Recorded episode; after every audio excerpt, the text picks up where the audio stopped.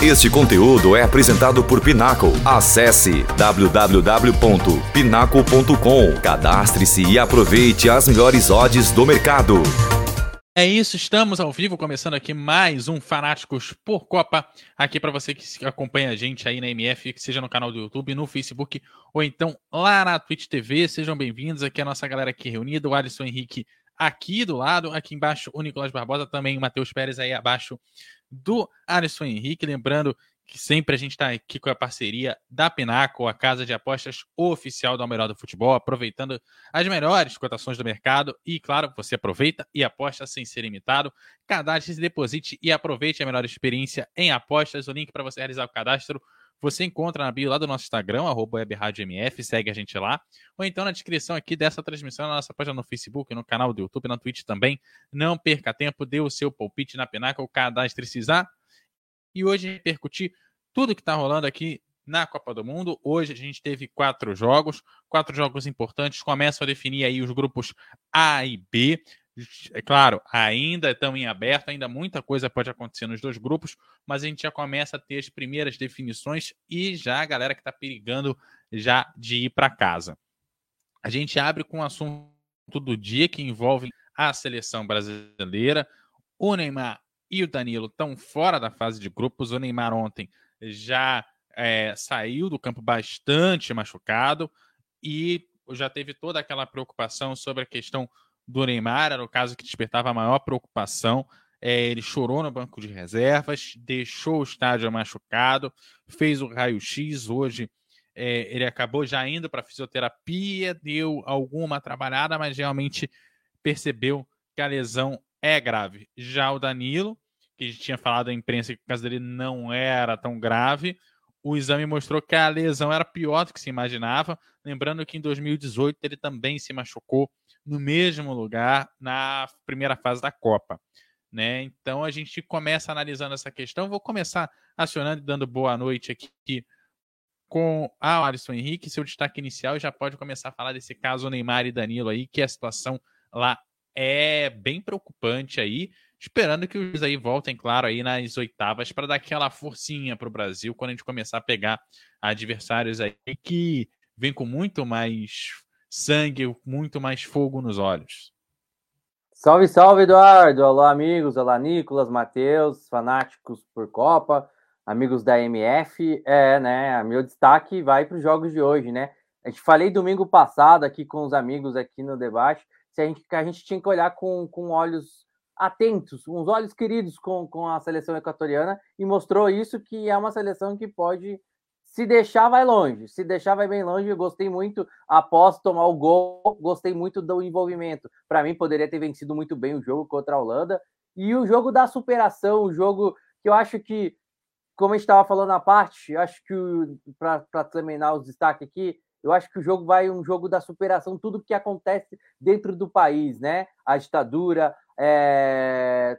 mulheres não podendo assistir jo jogos de futebol, tudo que está ocasionando dentro do país do Irã, a forma que hoje foi desenhado, né? Após, a, após o primeiro gol, após o segundo gol, a festa com o torcedor chorando, que acho que isso acho que isso vai muito mais além de futebol. E como por isso que eu falo que a gente sempre fala e eu falo que Copa é um água à parte, né? Que por isso que gosto muito de Copa do Mundo, porque Copa do Mundo vai muito além de futebol, né? Vai muito além do que a gente do que a gente pensa só de uma bola é, rodando ali dentro do gramado para ir para o gol. Eu acho que vai tudo no contexto, contexto cultural, a história de cada país, isso que a gente viu no jogo de hoje mais cedo. E daqui a pouquinho, acho que vou deixar primeiro os amigos dar seu destaque, a gente fala um pouquinho aí do Neymar, do Danilo, que acho que são desfalques muito importantíssimos para a seleção brasileira. Eu acho que, talvez sim, acho que é, o Neymar, dependendo dos jogos, acho que, claro, que o jogo contra a Suíça é um jogo um pouco complicado,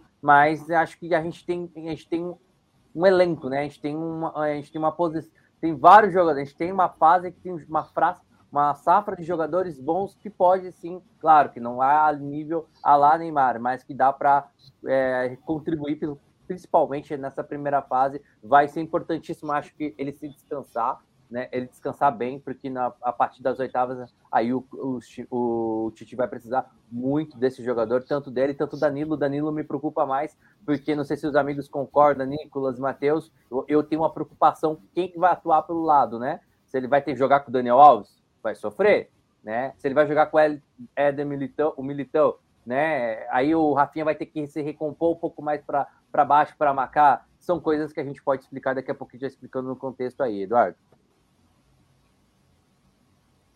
Matheus, seu boa noite, seu destaque inicial, e se já quiser nosso Mar Danilo aí, fique, fique à vontade. A gente vem aí com jogos relativamente é, interessantes na, no, na manhã e tarde de hoje. É, teve o jogo de ontem que deixou essa preocupação de dois jogadores importantes, é, por enquanto, fora da nossa seleção. Boa noite, boa noite, Couto, aos amigos, a todos que estão nos assistindo aqui na MF.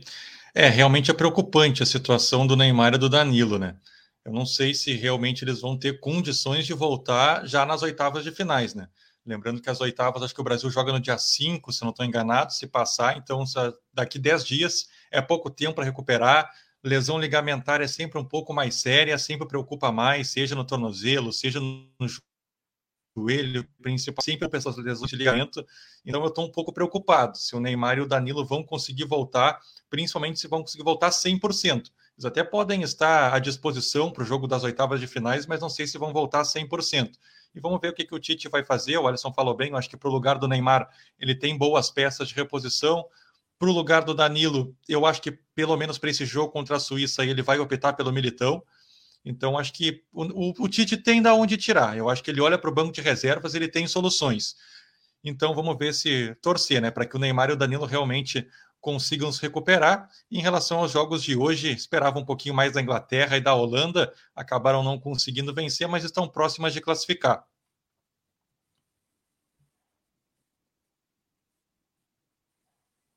É isso, Nicolas Barbosa, seu destaque inicial e a sua posição aí também. Começar a falar do Neymar Danilo, situação complicada para gente. Bom, boa noite, né, pessoal, a todos aqui. É, a gente está numa situação bastante complicada, né? É, assim, poderia ser pior se a gente comparar com o cenário ali de 2018, por exemplo. Eu acho que o Neymar naquela época era bem mais é, indispensável do que hoje. Hoje o Neymar ainda, apesar de não ter né, um substituto à altura, como o próprio Matheus já tinha comentado antes, é, o, o, time tem vários atacantes ali que podem suprir essa ausência aí é, de uma forma positiva, né? A gente tem ali um, um, um Anthony, um Rodrigo, Gabriel Jesus, o Martinelli, tem várias opções ainda boas no banco, claro, não são do nível do Neymar, mas eu acredito que o Brasil consegue se virar melhor sem ele do que em 2018 e 2014. Acho que esse ano a gente tem um, um ataque melhor do que do, na, nas edições anteriores. Já o Danilo já é mais preocupante, né? Porque é, era um lateral direito que, na minha visão, já não era o ideal, mas era um lateral correto, que não compromete né, nos jogos. É, ele se é, tem um, um aspecto defensivo bom, ataca bem também, não é um, um, grande lateral assim, mas ele não comprometia. Já o Daniel Alves é um jogador que historicamente muito bom, mas hoje em dia é incerto como vai ser a, a forma física dele, né? Porque ele não atuou. E o Militão não é um lateral direito, quer dizer, ele até começou, né, um lateral direito de origem, mas nas últimas temporadas aí ele só jogou de zagueiro, né? Então acaba sendo complicado essa questão. Mas eu acho que como a lesão parece que não vai afetar no mata-mata, só nessas duas partidas até o momento, né? A gente vai até debater isso. Eu acho que dá para se virar bem por enquanto sem eles. É, vou chamar o Alisson, né? Que de 2018 para cá, só, com, só contando as lesões que deixaram o Neymar pelo menos cinco, cinco jogos fora, né? Que são as lesões mais complicadas, foram seis lesões aí é, para o Neymar nesse raio aí de, de quatro anos. É, é preocupante você levar um jogador para a Copa com esse histórico de lesões. Eu sei que, claro, o jogador sempre tem uma lesão aqui, uma lesão lá, sempre acontece, principalmente os pequenos, que você fica um jogo, faz uma recuperação física, dois jogos, três ali, que são as mais simples, né? Às vezes uma, uma torção um pouco aqui e tal, mas lesões complicadas, lesões, inclusive, que levaram ele a ficar mais de 10 jogos fora. Né? Então, assim, eu tô contando só as com mais de 5, que são as mais sérias. Foram seis aí em quatro anos. Como é que você vê isso? Não é preocupante você ter um jogador que se machuca muito né, é, dentro dessa sua equipe da Copa? E como que você já leva um jogador que tem uma qualidade técnica, já vem aí na seleção, já é a terceira Copa que ele está lá, né? Vem trabalhando é, como até uma certa liderança, né? Em 2014, 2018 foi uma liderança forte na seleção. Como que você trabalha para você ter peça de reposição para um jogador que tem esse histórico grande aí? Eu acho assim, né, que de fato, né, o Neymar ele vem se machucando e, né, ele é um azarado, né? Vamos cair na, na real, né? Copa de 2014, importantíssimo ele ter, ter, ter, ter disputado, né, aquela lesão que teve no jogo contra a Colômbia e agora se repete. Mas eu acho que a história de lesão, acho que não acho que não justifica, né? Acho que ah, porque o jogador tem bastante lesão, não vou levar ele para uma Copa, né? Ainda mais o Neymar, a qualidade que tem, a importância que ele tem para o país, né? A importância que ele tem para o clube dele, né? É, é só que é complicado, né? Porque acho que um dos grandes problemas, principalmente que a gente, se a gente parar, né, amigos, a gente parar para analisar, é, principalmente futebol sul-americano, futebol, é, vamos colocar Argentina, Uruguai, Brasil, é, sofrem muito com isso por causa da, da intensidade que, o, que os times lá de fora entendem como a gente, fazer um jogo mais marcado, né? É, vamos ver, olha o Neymar, a quantidade de, de, praticamente não jogou no jogo de, de ontem, né? É, o time foi bem no segundo tempo, sim, no primeiro tempo. Ele foi muito bem marcado, pegaram ele, colaram nele a, a quantidade de faltas num jogo pesado. É a mesma coisa como acontece com, com o Messi na Argentina, a quantidade. Então, os adversários vêm com uma, uma metodologia muito é, diferente, né? Vamos, como vamos refazer para marcar esses jogadores? Vamos ter que pegar uma pegada um pouco mais forte para não deixar esses jogadores jogar, né? É, é assim que a gente vê principalmente quando você tem um, um Neymar em campo. Então, o adversário ele pensa diferente em como marcar esse jogador, né? Ainda mais, é claro que é pena, né? O Neymar começou a temporada na, no Campeonato Francês pelo Paris Saint-Germain, sensacional, né? Talvez melhor, jogando mais do que, do que o Messi na temporada, né? E, é, e era a temporada. Se ele queria ser se ele queria ser o jogador, o melhor jogador do mundo, é era a temporada da Copa do Mundo. E, e querendo ou não, é, esse tipo de status, esse tipo de status acaba abalando o time. Na minha opinião, posso estar pensando totalmente diferente. É isso. Né, né, Eduardo? Eu acho que, que acaba sim afetando, porque é um jogador mais importante. O jogador estava preparado, a forma como esse jogador se preparou para chegar até ali, né? Ainda mais de uma Copa do Mundo, a maior competição do futebol, né? A maior competição é, mundial de todos os esportes, sim, que todo mundo espera para disputar e chega num, num, jogo, no primeiro jogo e acaba se lesionando. Esperamos que ele se recupere, entre aí na, na fase de mata-mata. Não sei como está, não sou médico, não entendo dessa parte, né? É, muito, não sei. Acho que na meu ponto de análise, para mim tá fora. acho que uma lesão da forma que a gente viu as fotos não tem não tem recuperação em poucos em poucos dias, em um mês. Acho que vai muito mais de um mês para recuperação, né? É, eu acho que dentro da, do vestiário, para não afetar os jogadores, acho que vai muito trabalho do, psicólogo, do, do psicólogo do, do, da seleção, vai muito do trabalho do treinador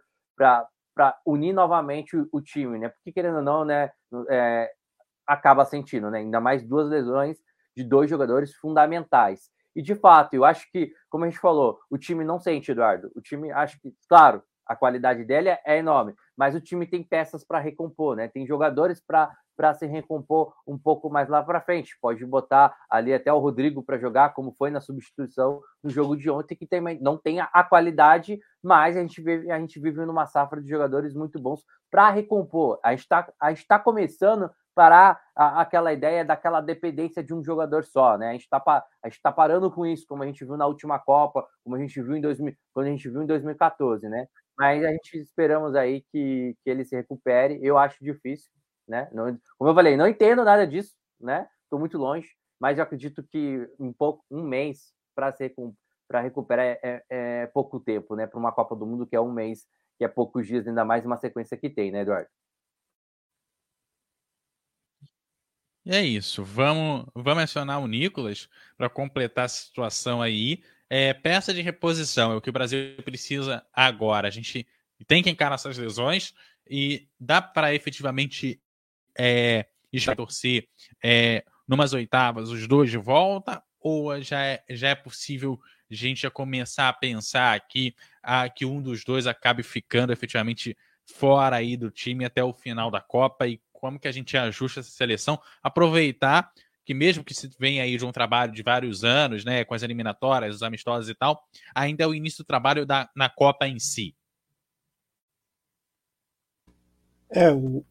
desculpa. O Alisson trouxe um ponto muito importante que é a questão é, da mentalidade né, dos jogadores, o psicológico. Eu não tinha pensado nisso, a gente pensou bastante na questão técnica, que ele realmente tem jogadores que pode substituir ele. Mas a gente, realmente, eu pelo menos não tinha pensado nessa questão do psicológico, é bem importante mesmo. Talvez o Brasil não sinta tanto tecnicamente, por ter jogadores ali que possam recompor, né? Mas talvez os jogadores possam sentir psicologicamente, né? Porque se a gente pegar o 7 a 1 mesmo, claro que eu não vou falar que foi a lesão do Neymar que causou 7 a 1 foi vários motivos. Mas o Neymar ter saído lesionado no jogo anterior também abalou bastante os jogadores. Pelo menos eu acho que abalou bastante. Claro, é, aquele jogo foi é, histórico, foi totalmente atípico, né?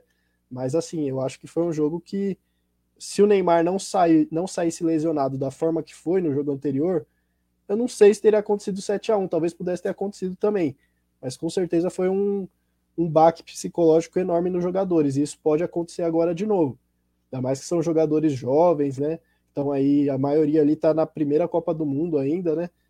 E isso pode causar alguma coisa. Agora, tecnicamente, dá para substituir. A gente tem várias opções de atacante e tem opção de meia também. A gente tem o Fred, tem o Bruno Guimarães, né? Que pode. E aí alteraria o esquema. Jogaria com três meias e três atacantes, né? Mas tem atacante também que pode substituir. Tem o Rodrigo, o Anthony. Enfim, tem uma. Dá, dá até para pôr o Pedro, quem sabe, né? Um centroavante ali. Eu acho que Tite não vai fazer isso, eu também não faria, mas é uma opção. Acho que é Gabriel Jesus, né? Acho que você fosse na cabeça dele, né? É, tá mais para Gabriel Jesus ou Rodrigo. Mas é por aí. E assim, inicialmente falaram que eles que os dois, né, quando eu vi a notícia lá à tarde ainda, que os dois, o Danilo e o Neymar iam voltar contra Camarões. Agora a gente passou todo esse tempo, a gente já não sabe nem se eles vão continuar na Copa. Então realmente é preocupante. Eu acho também que eles já estão fora. O Danilo talvez possa voltar no mata-mata. Mas o Neymar eu acho que realmente foi grave o negócio ali. Eu não sei se ele volta a tempo. Talvez só numa semifinal ou final. E olhe lá, mas realmente acho difícil. E aí, Matheus, se voltar, voltando, dá para jogar um jogo inteiro ou a gente vai ter que é, ver eles começando no banco ou então sendo substituídos ali no intervalo pouquinho ainda no início ali do segundo tempo. É, eu acho que esse é um detalhe importante também. Eu acho que para umas oitavas de finais eles não chegariam 100% para se titular, inclusive. Acho que o Neymar e o Danilo começariam muito provavelmente no banco de reservas. Se tiver condições de entrar, entra. Se não tiver, é, não entra. E aí, se o Brasil vai ter que tentar fazer um jogo muito seguro para não depender da entrada desses jogadores, principalmente do Neymar. Então é complicado. Eu acho que realmente vai ser difícil eles se recuperarem. É, tomara que voltem, obviamente, a gente está torcendo para isso, para que eles consigam uma recuperação rápida, para que façam um tratamento e que esse tratamento dê um efeito rápido, para que eles retornem, retornem bem, mas realmente é muito preocupante. Eu acho que o Neymar e o Danilo, principalmente o Neymar, né, que teve ainda um edema ósseo junto ali com essa com o ligamento, né, do, do tornozelo é complicado, é uma situação complicada. Eu acho que eles não devem voltar 100% ainda para umas oitavas de finais, mas se o Brasil for avançando para as quartas, para a semi, quem sabe uma final, acho que lá na frente eles podem chegar um pouco melhor, se chegarem, né? Como realmente o Nicolas falou, se chegarem bem lá para uma final, provavelmente, se o Brasil chegar até lá, mas é uma perda muito importante. Acho que para essa fase de grupos, acho que está um pouco mais tranquilo. Acho que o Brasil, depois dessa vitória, tem tudo para se classificar, deve passar com tranquilidade, mas realmente para as oitavas de finais, eu acho que não devem chegar a 100%, não. É isso. Vamos aproveitar para dar aquela girada aqui na, nossa roda, começar a falar aí dos jogos do dia. Dia bastante movimentado, quatro jogos. A gente começou cedo às sete horas da manhã e vem, vem, foi avançando durante o dia. A gente começa falando então sobre o jogo entre o Irã e o País de Gales. O Irã ficou duas vezes, o País de Gales acabou derrotado. O País de Gales, que teve até um presença ali no, no seu primeiro jogo, é, ficou ali é, no empate. Agora ele é o último colocado do grupo. Vai depender da vitória aí no terceiro e último jogo. Vai depender, claro, de outros resultados. Mas é, foi um jogo interessante. Gostei de ver o, o Irã em campo. O Irã que é uma seleção que não, não tem se abalado. Aqui na, na Copa tem, tem até surpreendido com o nível de futebol que normalmente se espera ali é, dos países ali do da, da zona ali do, do Oriente Médio, né? São países que geralmente a gente coloca um pouco ali de escanteio, mas que sempre tem um aí surpreendendo e dando susto na, nas seleções e sendo um potencial, uma surpresa de ir avançando nas fases. É, quem quer começar aí a falar desse, desse jogo? Vou deixar aberto agora aí para vocês. Quem quiser comentar aí sobre o jogo e trazer os detalhes. É, esse jogo eu acabei não acompanhando. Geralmente eu tenho tentado acompanhar os jogos, né? Esses jogos cedinhos aqui às sete da manhã. E, mas eu vi depois os melhores momentos, enfim. Eu até esperava mais de País de Gales. Eu achei que País de Gales pudesse fazer um jogo um pouco melhor. Até jogou um pouco melhor na primeira rodada, né? Contra os Estados Unidos, conseguiu um empate. Mas nessa segunda rodada ficou devendo. Garrett Bale não passa por um bom momento, é evidente, né? E a seleção depende muito dele, só que ele não está rendendo, ele não está conseguindo contribuir, não, não é mais aquele jogador que, que já foi um dia, não tem mais uma explosão, não consegue finalizar, enfim, eu acho que o País de Gales depende muito do Bale, quando ele não vai bem, a seleção toda não vai, e a seleção do Irã conseguiu surpreender de fato, né? Jogou para frente desde o primeiro tempo, foi fazer o gol lá nos acréscimos, aqueles longos acréscimos do, do segundo tempo. Depois também que o País de Gales teve o seu goleiro expulso. É, o Irã até teve também um gol anulado né, no primeiro tempo. Me surpreendeu. O Irã me surpreendeu é, positivamente e pode alcançar uma classificação, né? Joga por um empate na última rodada para alcançar essa classificação histórica eu acho, uh, é, Matheus, Nicolas, Eduardo, é, o primeiro tempo foi, não foi legal. Acho que as duas equipes sofreram muito. Acho que as equipes não, não, não, não, não mostraram, mostraram aquilo que, to, que a gente já esperava das duas equipes, né? Eu sempre falo que, que o Irã é uma seleção difícil de jogar.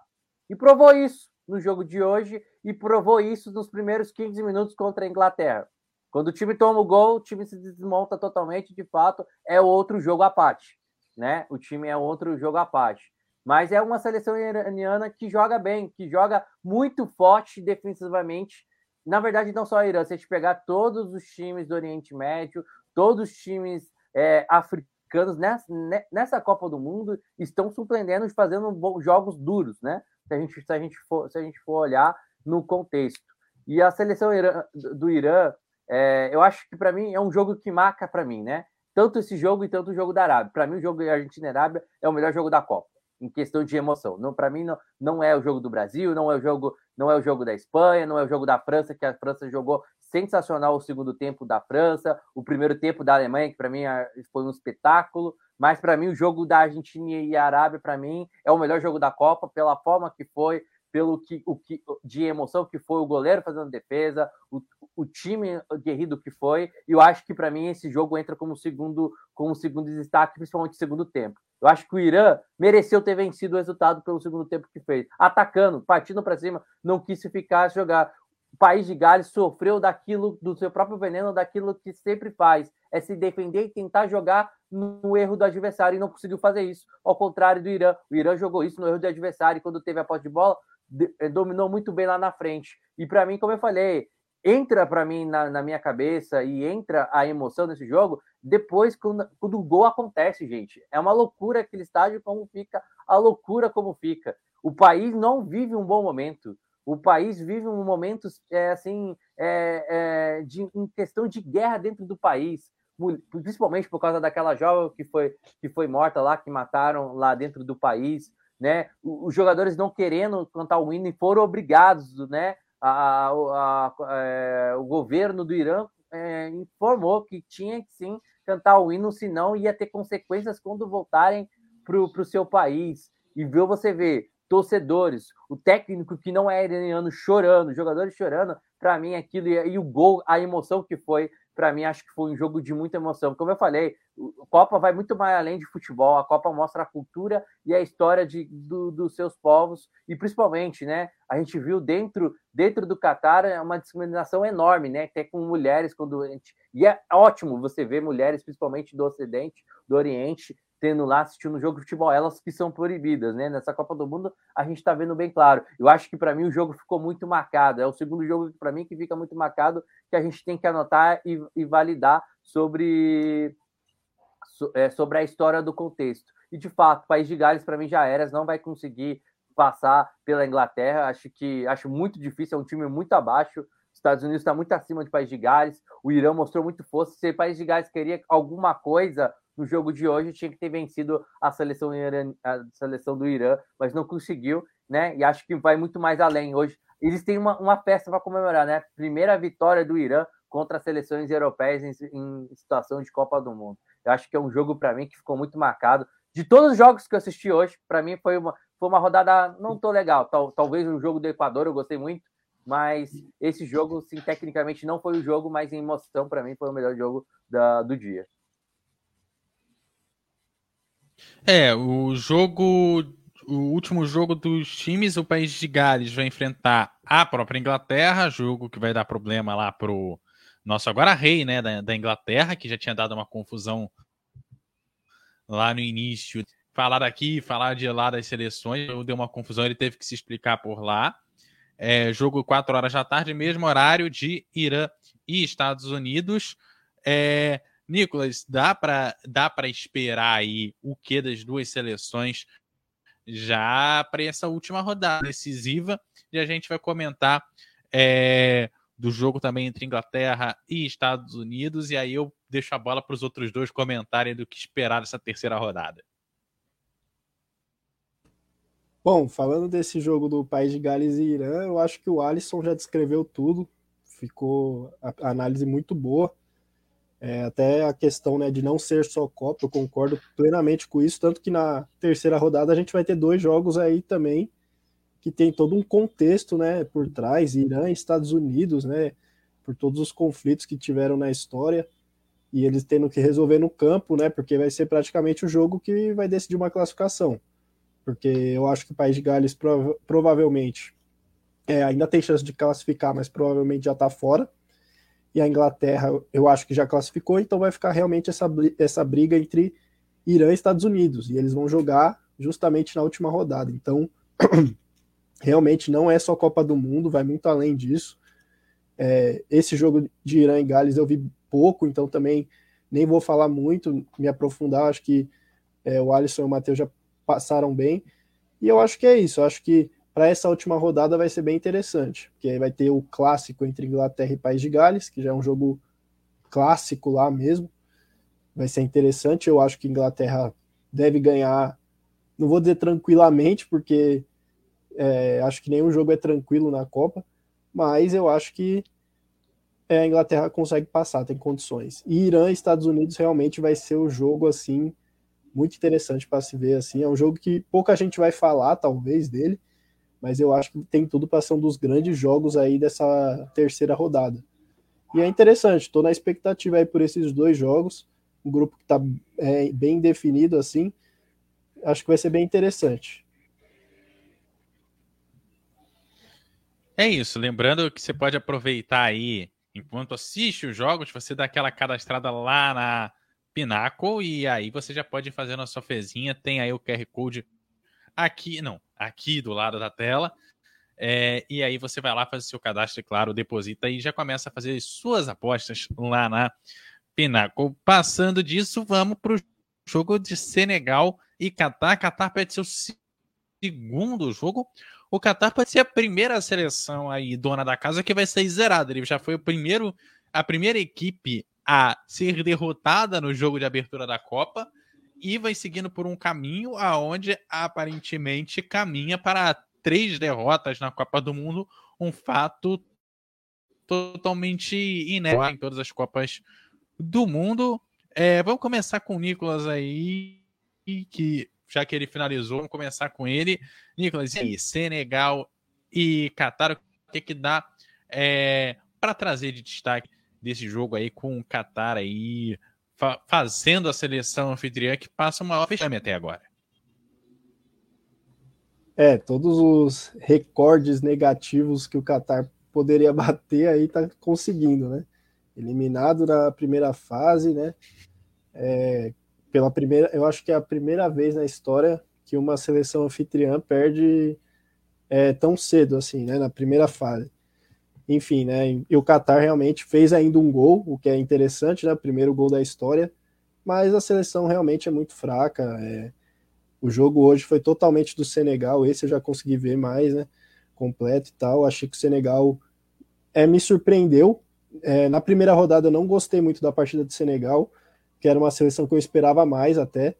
É, claro, perdeu o Mané, né? Que era o principal, a principal referência do time, mas eu esperava mais, porque o Senegal eu via como a, a seleção africana com mais condições de chegar longe. Assim, agora eu já não vejo tanto. Mas jogou bem, foi bem nessa segunda rodada, conseguiu é, fazer o que não fez na primeira, conseguiu realmente jogar, convencer. É, acho que o segundo tempo foi até melhor. No primeiro, o Senegal estava um pouco tentando ali muito, mas não sei, não sentiu uma confiança muito grande nos jogadores. A partir do segundo tempo, aí Senegal realmente melhorou, pressionou, foi para cima, é, teve defesa do goleiro lá, do Qatar, enfim. Acabou tomando um gol também de contra-ataque ali, mas eu achei que a partida do Senegal foi bastante positiva. Ainda acho que pode fazer melhor, por ter sido a seleção aí, na minha visão, a melhor africana aí da, da última temporada. Mas é isso, eu acho que se Senegal mantiver esse nível já tá bom. Talvez aí consiga se classificar, né?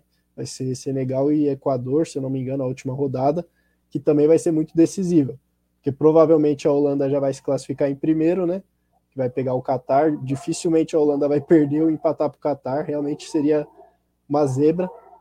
E aí a briga vai ficar ali, Senegal e Equador. Quem vai passar em segundo? Eu, particularmente, acho que o Senegal é melhor, mas o Equador está jogando mais nessa Copa do que o Senegal. Então, realmente vai ser um confronto aí muito aberto também. Matheus, e aí? É, Senegal e Catar, 3 a 1 já vai, já a gente já começa a encaminhar um grupo já bem mais decidido do que o grupo B que, a, que abriu o dia de hoje, né? Esse grupo A tá bem mais decidido. Nesse aí a gente realmente já conversa aí de uma vaga só em aberto em vez de duas.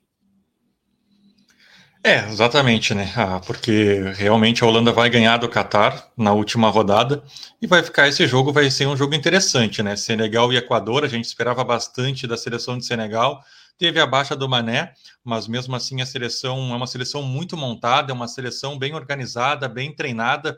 Eu gostei do jogo que fez hoje, teve domínio total da partida, saiu ganhando depois de um erro do defensor do Catar, fez um segundo gol logo no início do segundo tempo, aí afrouxou um pouquinho, sentou um pouquinho em cima do resultado. O Qatar conseguiu partir um pouco mais para o ataque, fez um gol, mas logo na sequência Senegal já fez um terceiro gol, matou com o jogo e vai para a última rodada com chance de classificação para pegar um Equador que também jogou muito bem, foi muito bem na sua partida. Então vai ser um jogo realmente bem interessante na última rodada. Senegal e Equador vão proporcionar um jogo bem interessante. Já era esperado, né? Esse jogo bem interessante para a última rodada, para ver quem vai ficar com a segunda colocação. Eu estava acreditando um pouco mais no Equador, mas eu acho que o Senegal vai chegar forte, acho que vai chegar embalado depois dessa vitória. Vai ser um jogo bem legal, certamente, Couto. É isso. Vou acionar o Alisson a, aproveitando a própria dica dele lá no, no Twitter. A Holanda que chegou a 15 jogos sem perder na fase de grupos. Na verdade, Alisson, vamos colocar mais um? Vamos fechar em 16 já essa conta? Vamos, vamos. Vamos colocar mais, mais 16, né? Acabei de publicar ali a Holanda que não vence, a, é, que vence a 15 jogos sem perder na fase de grupos de Copa do Mundo, né? A Holanda, é, no jogo de hoje, eu, eu acho que eu penso diferente do Matheus. Matheus, me desculpa, eu acho que, Equador está me surpreendendo mais que Senegal. Eu acho que a emoção que o Equador está jogando, que o Valência, seu Valência está jogando, é espetacular na Copa do Mundo. É, acho que vai dar, vai dar, vai dar Equador depois você me cobra, hein, Matheus? Acho que o Equador. É, tem... O Equador joga pelo empate também, né? Então tem essa joga. pequena vantagem ainda. Exato. Eu acho é, que. Eu acho que. É, desculpa, eu acho que o Equador realmente, é, em nível de, de futebol, tá bem melhor que o Senegal mesmo, na Copa. Mas eu acho que o elenco do Senegal é melhor. Mas fica aí a dúvida, vamos ver. É, eu também acho que o elenco do Senegal é melhor, pelo fato de muitos jogadores rodar o, a Europa, né? E ter a, a, ali, mas acho que o Equador ele, ele vem numa vibe. Nos, tem uma coisa que desde as eliminatórias, claro que na reta final, na eliminatórias, ele deu uma deu uma baixada de nível, mas ele vem uma pegada que na eliminatórias ele não saiu nenhum, nenhum momento dos quatro primeiros colocados, dificultando a vida de todo mundo, jogando super bem. E, e o jogo que jogou hoje, depois de ter tomado o gol, não ter se relaxado, não ter abaixado a cabeça e ter ido para frente, bola na trave, goleiro fazendo defesa, e acho que, o Equador poderia ter vencido. Eu acho que, amigos, vamos dizer né, que o futebol sul-americano é mais encantador do que o futebol europeu em questão de público. O que o torcedor do Equador fez é brincadeira, né?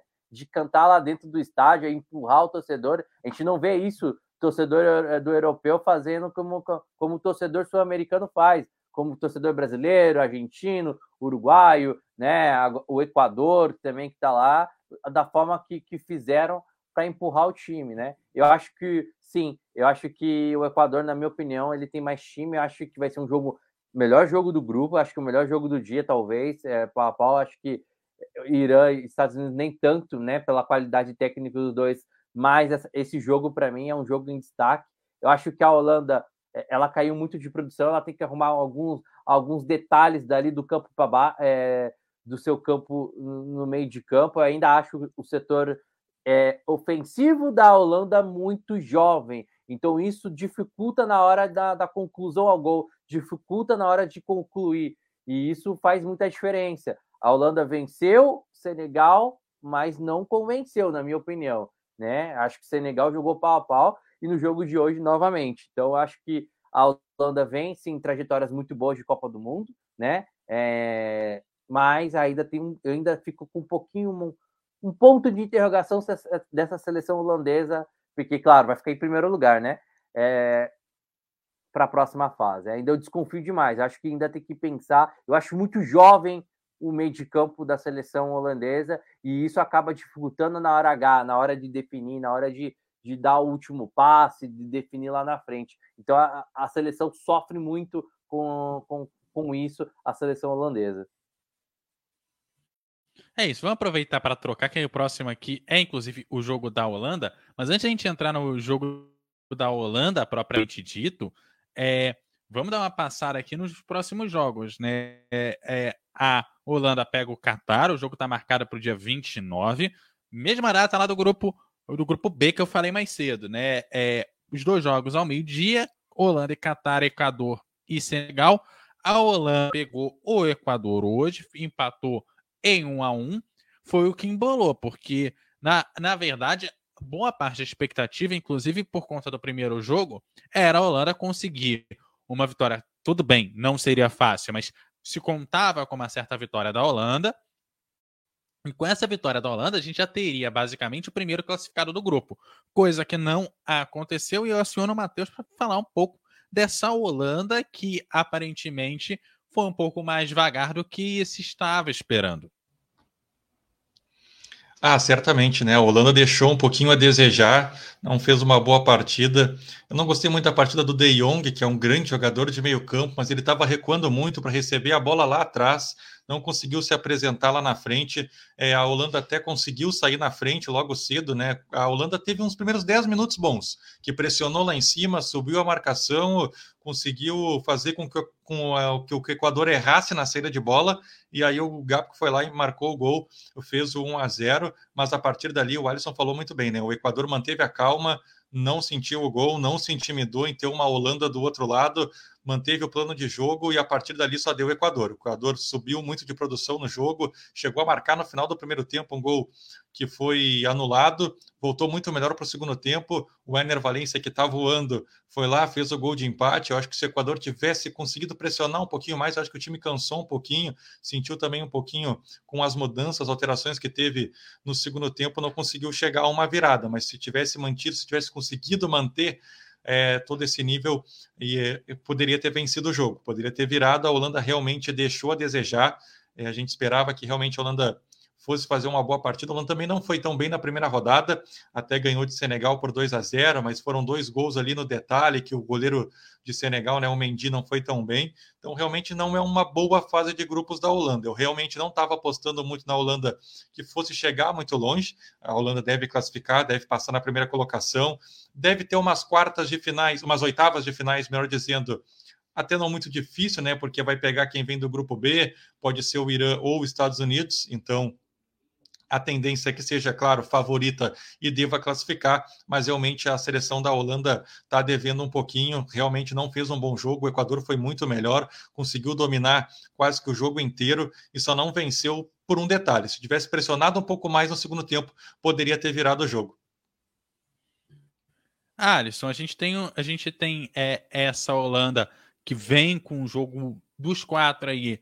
É o jogo mais é, bem encontrado em termos de, de seleção, né? Que vem com a seleção mais bem é, organizada dos quatro, mas é, aparentemente quando está chegando com times é, como o Equador, por exemplo, começa a ter é, alguns problemas que talvez ela não tivesse tão preparada para enfrentar. Né? Enfrentar um, um sul-americano, principalmente com quase nenhum amistoso, complica a vida, porque é um jogo bem diferente daquele que a gente está acostumado a ver na Europa. É um jogo muito mais pegado. E quando você pega esse jogo pegado contra um confronto muito mais técnico, que é como joga a seleção da, da Holanda, essa raça sul-americana às vezes se impõe em cima dessa técnica, gerando essas situações um pouco embaraçosas assim. Exato, né? Acho que o, eu comparo que a seleção equatoriana do jogo de hoje com aquele jogo da eliminação na, na, na, Euro, na Eurocopa. Acho que os amigos vão lembrar muito bem. Acho que o que o é, Equador fez hoje foi exatamente o que a Eslováquia fez contra a, a, Holanda jogando, é, jogando em casa, sendo advogado, acho que foi na Amsterdã, né? É, quando perdeu aquele jogo na, na fase mata-mata.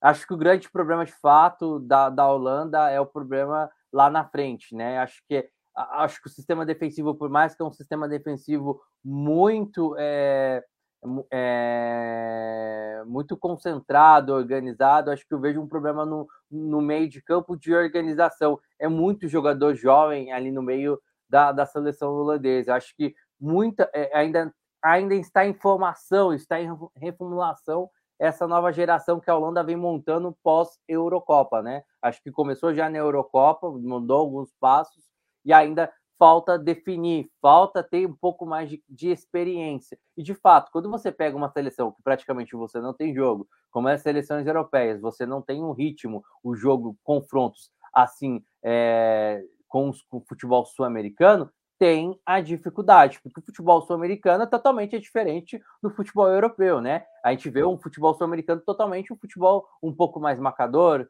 um pouco mais de intensidade, né? E isso acaba as times, as seleções europeias acabam sofrendo muito isso. Eu lembro França e Peru, vamos lembrar na Copa de 2018, né? A, a França com o timaço, o Peru né? Acho que o um nível um pouco mais abaixo que ainda do Equador, mas a dificuldade da França para vencer o Peru, né? Com a dificuldade que, que teve, principalmente por causa da intensidade que os times sul-americanos colocam para cima do, dos adversários, né? Aquele, aquela, aquela, aquela intensidade é, em marcação, intensidade de um jogo um pouco mais um pouco mais forte para um pouco mais lá para frente. Então isso aos times europeus que não têm essa, essa, essa escola, não têm essa dinâmica, acaba sofrendo demais com equipes sul-americanas e até mesmo com as seleções é, africanas, né? Que se a gente parar um pouco, claro, que ainda está um pouco, tem muita, tem muita diferença entre seleção africana, o futebol eh, sul-americano com o futebol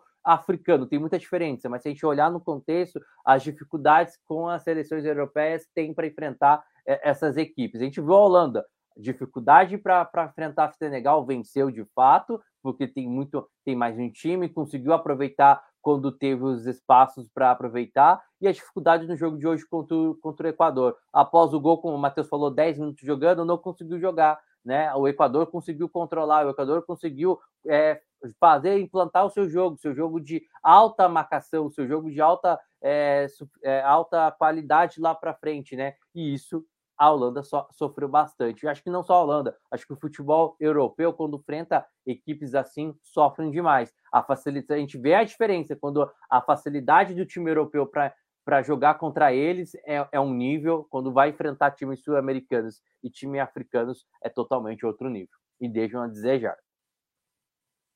É isso, Nicolas. Quer completar aí Holanda e Equador? Bom, é, as colocações do Alisson acho que foram bastante pertinentes, né? Essa questão também é, que ele falou até antes da, do time ser muito jovem, eu concordo. Muitos jogadores aí da Holanda são realmente jovens, sobretudo do meio para frente, até na defesa também, mas do meio para frente é, são jogadores jovens. E só quem eu não vejo sentindo tanta pressão é o De Jong, né? Por já ter também uma rodagem na Europa, apesar de não ter jogado bem hoje, mas ele é um jogador mais testado assim. E o Gakpo, né? Que é uma surpresa muito boa aí, né? Fez dois gols já na Copa, fez o gol hoje também. É um jogador que eu vejo assim que não não sentiu tanto quanto os outros.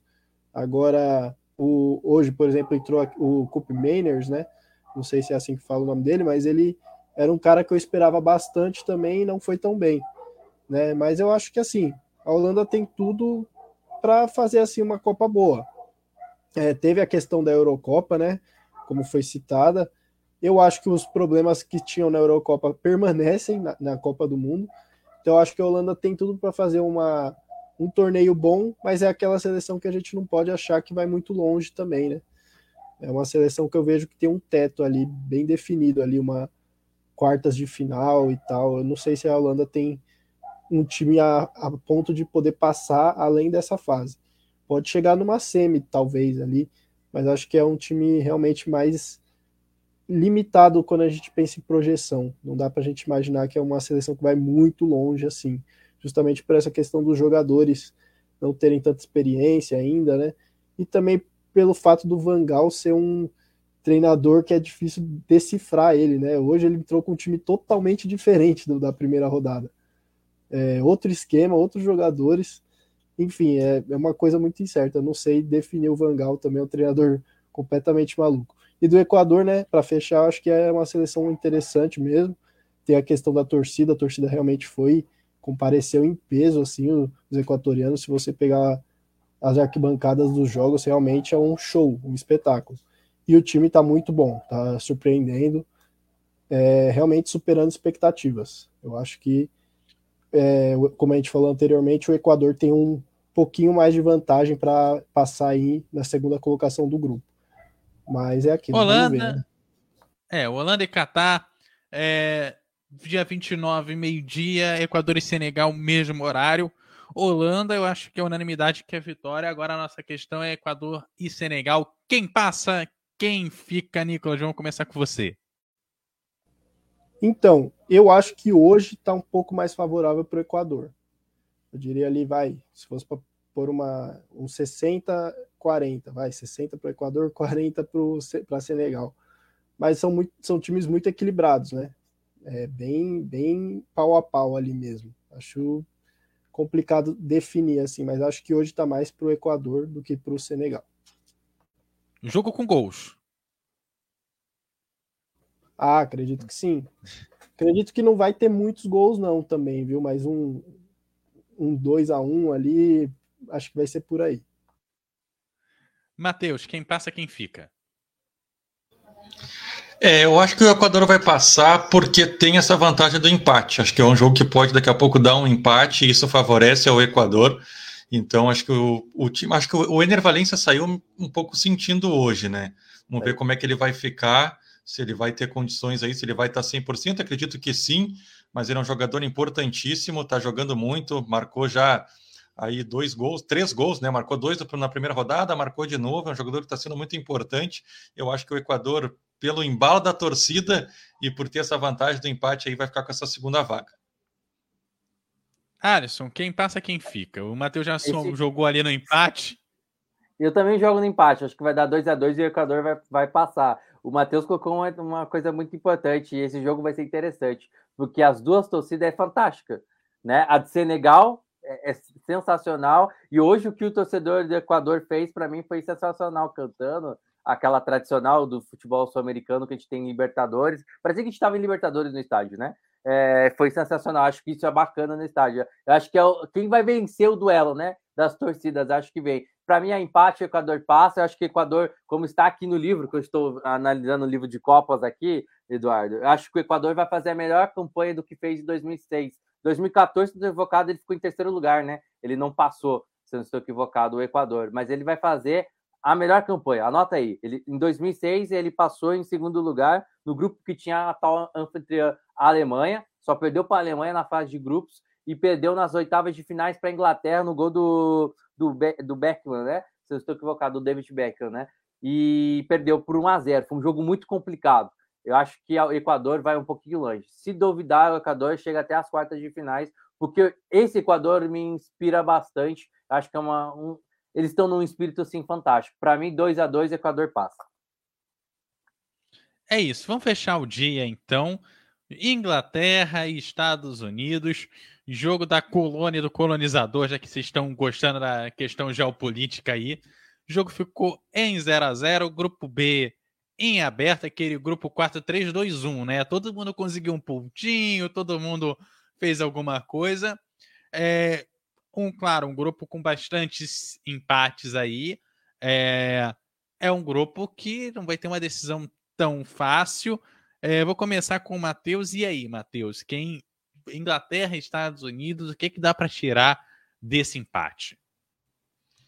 É, eu até brinquei em off aqui antes de começar o programa que eu dei uma cochilada ali no meio do jogo, né? Porque para quem acordou cedo, para quem está acompanhando desde cedo os jogos, realmente foi um 0 a 0 especialmente no segundo tempo, foi muito fraco. No primeiro tempo, até as duas equipes, principalmente Estados Unidos, teve um domínio um pouco maior, criou algumas oportunidades melhores, mas a Inglaterra não conseguiu, não conseguiu jogar, parou na marcação dos Estados Unidos. Gostei muito do jogo do Pulisic, acho que ele se movimentou bem, chegou bem ao campo de ataque, criou algumas boas oportunidades, mas realmente esperávamos um pouco mais da Inglaterra. Acho que a Inglaterra sabe também que é um grupo um pouco mais acessível, que vai se classificar, vai pegar País de Gales na última rodada, tem tudo para vencer, tem tudo para passar com tranquilidade, então fez um jogo seguro, é, não se afobou, não não correu maiores riscos também de perder o jogo, acabou ficando no 0 a 0 Faltou um pouquinho também de qualidade para os Estados Unidos, quem sabe fazer um gol.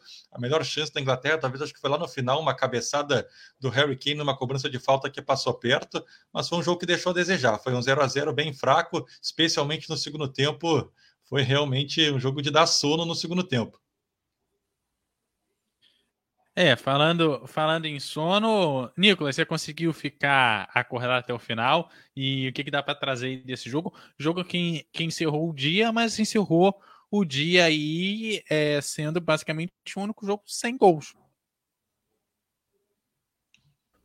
É, essa Copa do Mundo teve vários jogos sem gols, né? Já vários 0 a 0 é, Mas esse do dia foi o único, né? É, eu acho que a, a Inglaterra jogou muito assim na primeira rodada, algo que nem eu esperava. Realmente é, fez uma boa partida, mas também um pouco enganosa, né? A gente olha 6 a 2 pensa que jogou pra caramba, mas na verdade eles só acertaram bem o pé também, né? Conseguiram converter a chance, jogaram bem pra caramba, assim, assim, mas não foi uma partida espetacular, entendeu? E nessa realmente também não foi uma partida boa nesse caso, é, foi bem inferior, na verdade. É, eu acho que assim faltou muita vontade para as duas seleções. A Inglaterra um pouco mais, os Estados Unidos também pouca criatividade. Eu achei que ali o Pulisic jogou bem. É, no lado da Inglaterra teve um ou outro jogador ali que conseguiu alguma coisinha. O, o Sterling, se eu não me engano, fez algumas jogadas boas. É, o Harry Kane tentou ali, mas também meio apagado eu achei que foi realmente um jogo. Eu não cheguei a dormir, não, mas foi quase, viu? Porque eu achei que o jogo ficou bem morno ali. As duas seleções bastante receosas mesmo, com medo, parecia. medo de tomar um gol e, sei lá, ficar, acabar ficando desclassificada de fato, né? Eu achei que teve esse problema. As duas seleções tiveram medo realmente de, sei lá, perder. O medo de perder foi maior do que a vontade de ganhar, digamos assim. Eu acho que as duas seleções ficaram devendo um pouco. Os Estados Unidos até um pouco jogou um pouco melhor do que a Inglaterra, mas também nada a ponto de mudar a partida. Mas foi realmente falta de inspiração aí para as duas seleções. Alisson, e aí? O que, que dá para a gente, para finalizar aqui, os jogos do dia, Inglaterra e Estados Unidos 0 a 0 Morno, é para acabar, para acabar mal o dia, né? Aquele show de horrores que a gente sempre fala nas transmissões, né, Eduardo? Mas esse jogo, ainda acho, Matheus e, e Nicolas, que Marrocos e Croácia foi pior, o jogo das sete. Eu acho que foi pior do que esse ainda, que não aconteceu nada naquele jogo, praticamente, né? E não sei se os amigos concorda nesse jogo, né? Ó, é... teve um Dinamarca e Tunísia também. Foi 0 ah, mas esse, esse, teve esse um pouquinho mais péssimo. de emoção. Esse acho que teve um pouquinho mais de um pouquinho, só um pouquinho mais de emoção. Acho que o melhor 0x0 é Uruguai e Coreia, e Coreia, na minha opinião. Né? Uruguai e Coreia. Mas tá feia a coisa, né? Eu acho que o, esse jogo da Inglaterra com os Estados Unidos, acho que ficou muito melhor para os Estados Unidos que para a Inglaterra, tecnicamente pensando em, nas duas equipes, né? É, a, a, a, principalmente os Estados Unidos, que é uma equipe totalmente é, inferior à Inglaterra, que tem jogadores, né? Ok, você tem o Pulisic, tem o Adams, que é um bom jogador lá na frente, tem o filho lá do, do príncipe, é, do presidente lá da Libéria, que também que joga bem, vem sendo revelação, é, mas é, é um jogo que acho que eu esperava mais da Inglaterra. Eu acho que, na verdade, concordo com o Nicolas, a Inglaterra, é, é, ela, ela não dá para se basear num jogo de 6 a 2 num jogo que o time está totalmente é, desmontado. Um time que foi desmontado praticamente depois que tomou o gol. Né? Porque 15 minutos era uma coisa, depois que toma o gol, muda a, totalmente a cara. O time tem um, uma, uma cade... É, um pagão sensacional como foi a seleção do Irã. E a seleção da, da Inglaterra fala que é igualzinho à seleção da Holanda. É mais um ponto de interrogação. Como que essa seleção vai atuar lá para frente? Será que essa seleção tá, tá, tá é, essa seleção tá preparada? Porque, é, Nicolas, não sei se você concorda comigo, porque a seleção da Inglaterra, querendo ou não, ela tá pressionada, principalmente perder a Eurocopa em casa e você vê que o futebol feminino consegue fazer aquilo que eles não conseguiram fazer né, ainda. Né? Tá há muito tempo que a Inglaterra não ganha nada no futebol no futebol masculino e a, e, a competição feminina vai lá e dá o show como deu show na Eurocopa jogando em casa. Eu acho que é uma pressão, né? Como você, você bem disse, e concordo, eu acho que esse jogo do Irã não inspira nada, não mostra nada o que vai ser a Inglaterra na, na Copa do Mundo. E provou isso hoje, com o time totalmente titular, o time que era competente, o time que poderia, fez um jogo horroroso, não quis, não quis jogar bola, quis se, eh, sustentar com empate. E querendo ou não, é, se continuar dessa forma, e se dependendo como o país de Gales vai jogar, determinado, vai querer, vai vir com tudo, podemos ter um, um azarão aí nesse grupo, que acredito que não vai ter, né? De fato, não vai ter, né? Acho que é muito difícil. Mas tudo pode, a gente já está vendo tudo nessa, nessa Copa do Mundo, né? Eu acho é, que é, ainda mais que é um clássico, né? País de Gales, Inglaterra, o que, que vai ser esse jogo também, né? É, uma situação no, no, grupo em que a gente tem o primeiro contra o quarto, né? Inglaterra contra o País de Gales, que atualmente é o último colocado, e o segundo contra o terceiro, né? Irã em segundo lugar, Estados Unidos em terceiro. Vai ser um final aí de, de grupo interessante de se acompanhar, principalmente porque a gente é, não só está bem nivelado, como são equipes que, assim, historicamente, é, tem questões a serem resolvidas, como a gente já até falou da questão de Irã e Estados Unidos, e vai decidir vaga. Nessa decisão vaga, é aí que eu quero saber o que, que dá para esperar na última rodada. Quem passa e quem fica, e nesse aí, é, vocês têm quatro opções para botar nessa conta. O mais difícil aí realmente é o País de Gales. É, a Inglaterra só depende dela, o Irã, claro, também mas o jogo do Irã contra os Estados Unidos, é, se não vai ser gostoso de assistir pelo que está em campo, geopoliticamente vai ser gostoso de ver. Vamos começar, Alisson, sua fezinha aí para o jogo final, o jogo que vai acontecer dia 29, meio-dia, ali na hora do, do almoço. Você vai ter aquele pratão de geopolítica. ah, boa, geopolítica. Se quiserem ter uma aula de geopolítica, pode me contar comigo, tá? é, acho que a Inglaterra vai passar pelo País de Gales, não, não tem dizer. A gente pode estar falando que pode ter zero, mas acho impossível. Acho que o País de Gales não veio para a Copa, né? Acho que tá, tá, muito festivo. Acho que a cabeça de País de Gales é muito festivo de voltar para uma Copa do Mundo depois de muitos anos, né? Isso e o torcedor acho que não tem como. Acho que vai, é, é, vai dar 2 a 0 Inglaterra. E aí vai ser difícil, hein? Porque eu quero que o Irã vá para as oitavas de finais, né? Pela forma que, que vem se desenhando, mas acho muito difícil. Acho que os Estados Unidos ainda tem um time melhor, mostrou que é, conseguiu tirar pontos da Inglaterra hoje, jogou bem contra o País de Gales, principalmente no primeiro tempo. Eu acho que os Estados Unidos acho que tem um time um pouco mais competente, mais do que a, o País de Gales. Acho que vai dar uns 3 a 1 contra, contra o Irã no jogo aí no, na decisão. É, vai ser Inglaterra e Estados Unidos. Nicolas, e aí? Quem passa, quem fica? Você tem quatro opções aí: Estados Unidos, Inglaterra, Irã e País de Gales. É, difícil. Eu acho que quem vai passar em primeiro vai ser mesmo a Inglaterra por mais que não esteja fazendo aquele futebol convincente, né, que a gente falou, tirando o 6 a 2 ali, que foi convincente entre aspas, né? Mas eu acho que a Inglaterra passa, passa a ganha do País de Gales ali. E eu acho que Irã e Estados Unidos vai ser empate. E aí, o, se eu não me engano, o Irã está na frente e acaba tá. se classificando, né? Ficaria com 4 e Estados é, Unidos. O Irã está na frente, tem 3, Estados Unidos tem 2. É, então o Mateus. Irã vai se classificar, então, ah, com o um empate. É uma situação parecida é, com, o, com o grupo A, né?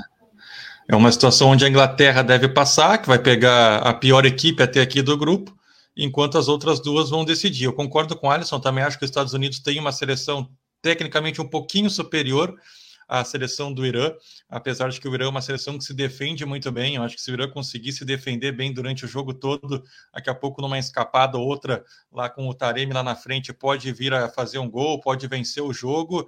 Eu acho que vai passar. Eu acho que eu vou apostar no empate também nesse jogo. Eu acho que o Irã vai conseguir se defender bem. Daqui a pouco tem mais um 0 a 0 mas é um 0 a 0 que vai ser favorável a equipe do Irã se conseguir se defender bem, né? Então, eu acho que o Irã jogando pelo empate, com esse entusiasmo todo, o Alisson falou muito bem, foi muito, muito legal depois da vitória. Os jogadores lá jogando o técnico, né? O Carlos Queiroz para o alto, que é muito identificado com, com a seleção do Irã, está à frente da seleção mais uma vez numa Copa do Mundo. Então, acho que com todo esse entusiasmo, acho que o Irã vai, vai forte para esse jogo para conseguir a classificação.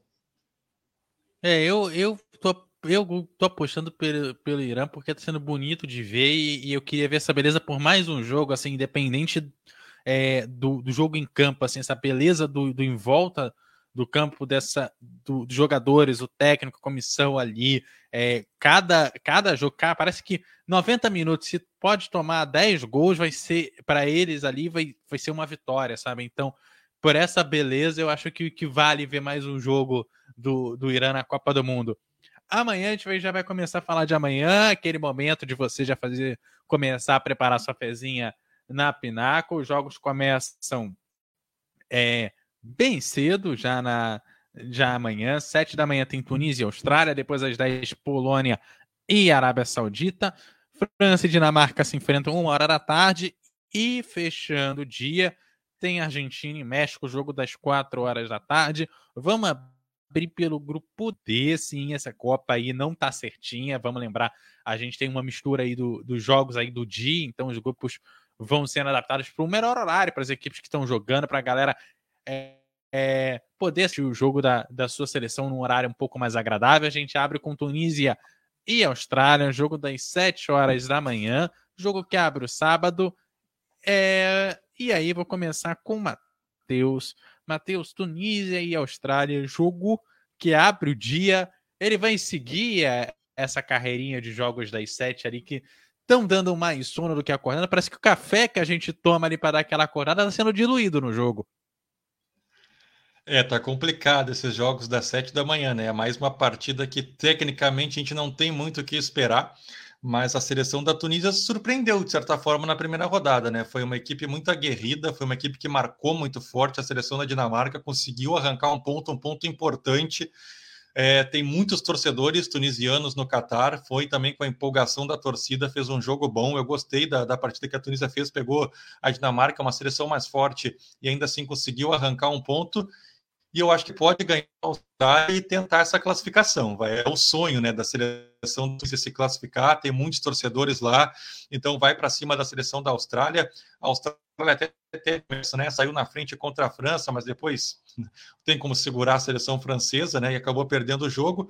Mas eu acho que a Tunísia chega com um pouquinho de favoritismo, vai com essa empolgação, vai embalado pelo seu torcedor. Eu acho que pode ser um jogo um pouco mais animado, porque eu acho que a Tunísia vai fazer por onde para buscar essa vitória. Pode ser uma vitória importante. Claro, na última rodada vai ter a França pela frente, um jogo dificílimo, mas tem esse sonho de classificar. Acho que pode ser um jogo um pouco mais animado, principalmente pelo lado da Tunísia, que sonha com uma classificação histórica.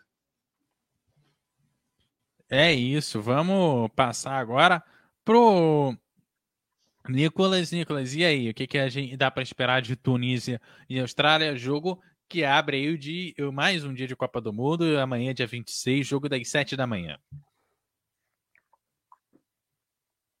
Bom, é, a Tunísia me surpreendeu também.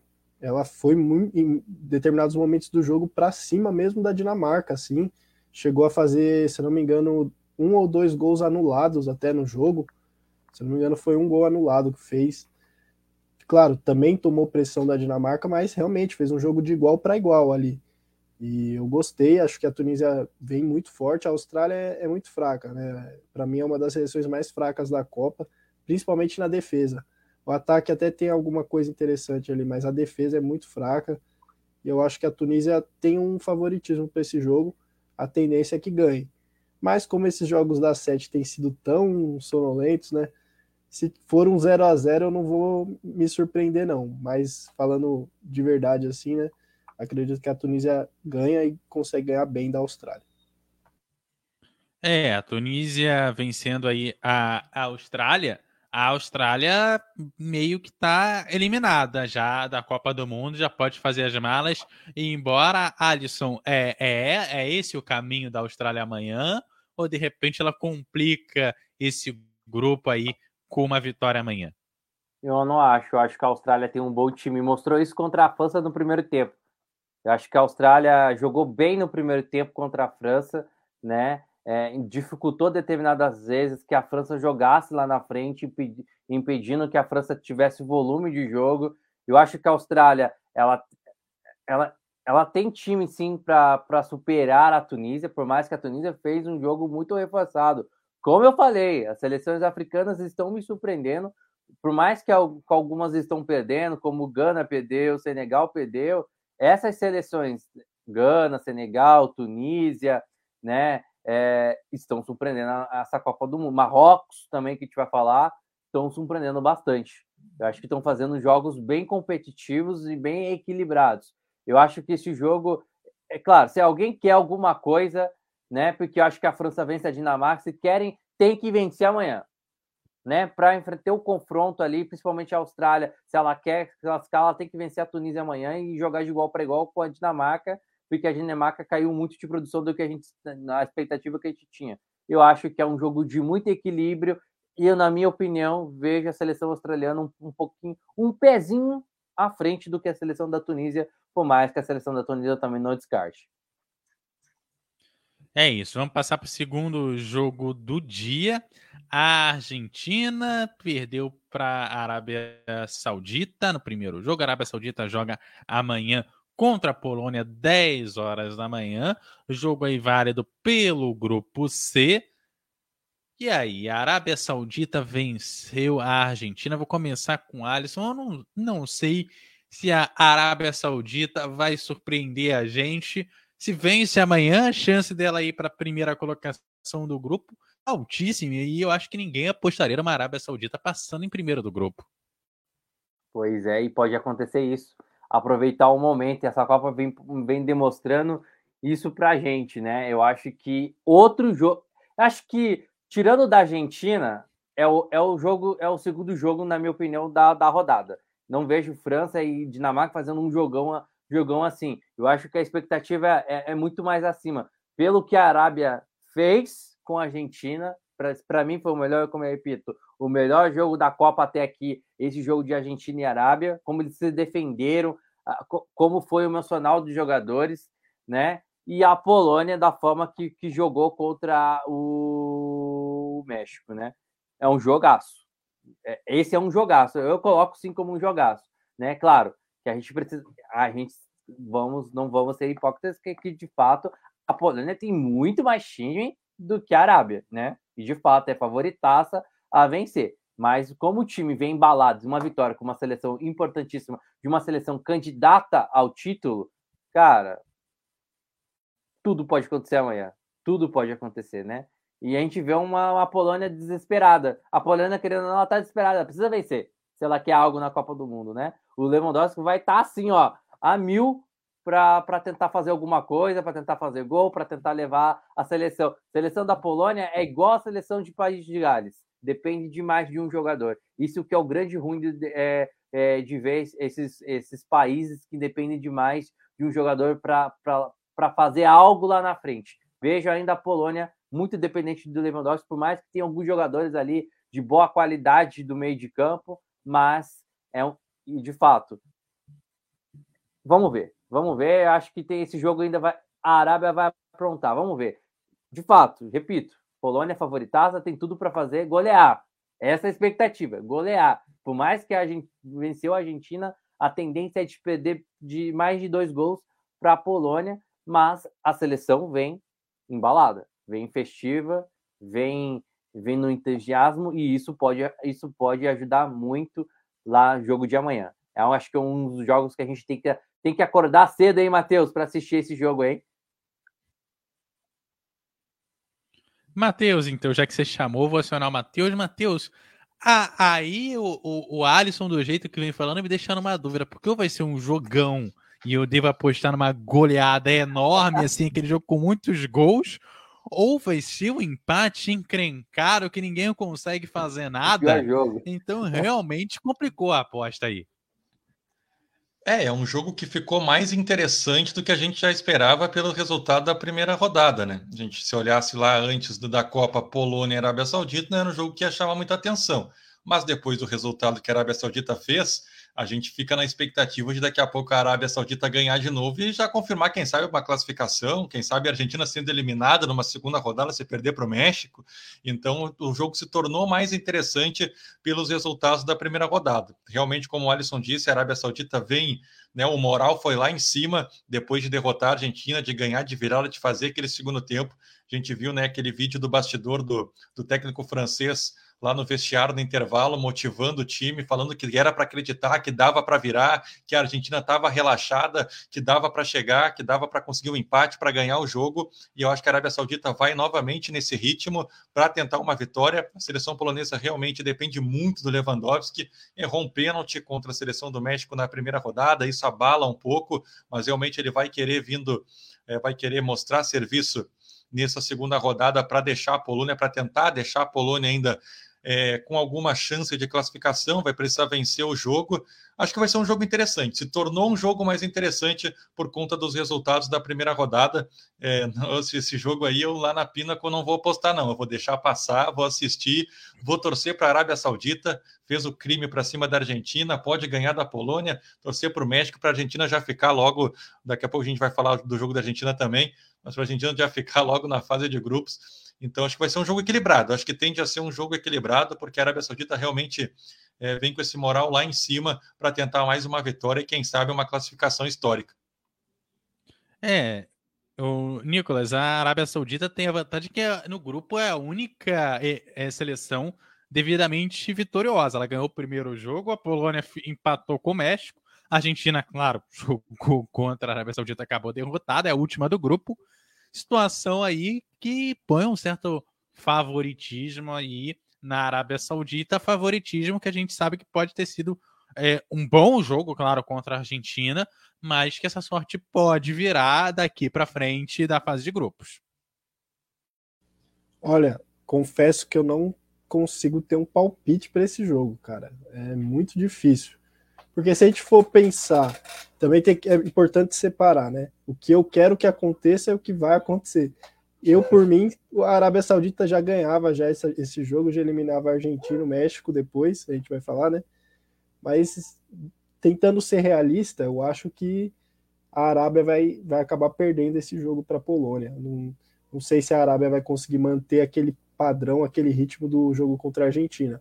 Que na verdade a Arábia conseguiu jogar melhor no segundo tempo, né? No primeiro foi muito pressionada, mas depois conseguiu encaixar ali aquela linha de impedimento e as estratégias ali, acho que conseguiu jogar muito bem no segundo tempo. Eu sinceramente não tenho um palpite. Difícil saber assim o que vai acontecer, porque o Arábia vai jogar é, como fez contra a Argentina no segundo tempo, indo para cima e depois conseguindo se defender muito bem. E aí a Polônia não demonstrou um bom futebol, então se a gente pensar nisso, vai dar a Arábia, ou a gente vai ter um cenário onde a Arábia volta àquele contexto que a gente já imaginava, um time mais frágil, realmente que não tem muitos nomes assim conhecidos, que tem uma defesa um pouco mais frágil, né? É, mas eu acho que nesse caso tá uma linha tênue entre as duas coisas. Eu acho que a Arábia vai jogar na média, só que a Polônia vai realmente se superar até pelos nomes. Eu acho que o Leva vai acabar fazendo um jogo dessa vez melhor do que ele fez. Acho que vai acabar fazendo a diferença também. É, o Michael diz, falando do Alisson de, de, futebol, agradecer aí o pessoal que está é, acompanhando a gente. A gente está de olho aqui nos comentários de vocês no Facebook, no YouTube também, lá na Twitch. A gente fica é, devidamente de olho. Jogo é, finalizado aí, esse jogo entre a Argentina e a Arábia Saudita. A Arábia Saudita, lembrando, pode ser aí a primeira classificada é, da Copa do Mundo vencendo amanhã. Claro, a gente sabe que a Polônia tem o favoritismo de seleção, mas vindo embalada, vencendo a primeira classificada, realmente quebrando aí todas as bancas de apostas pelo mundo.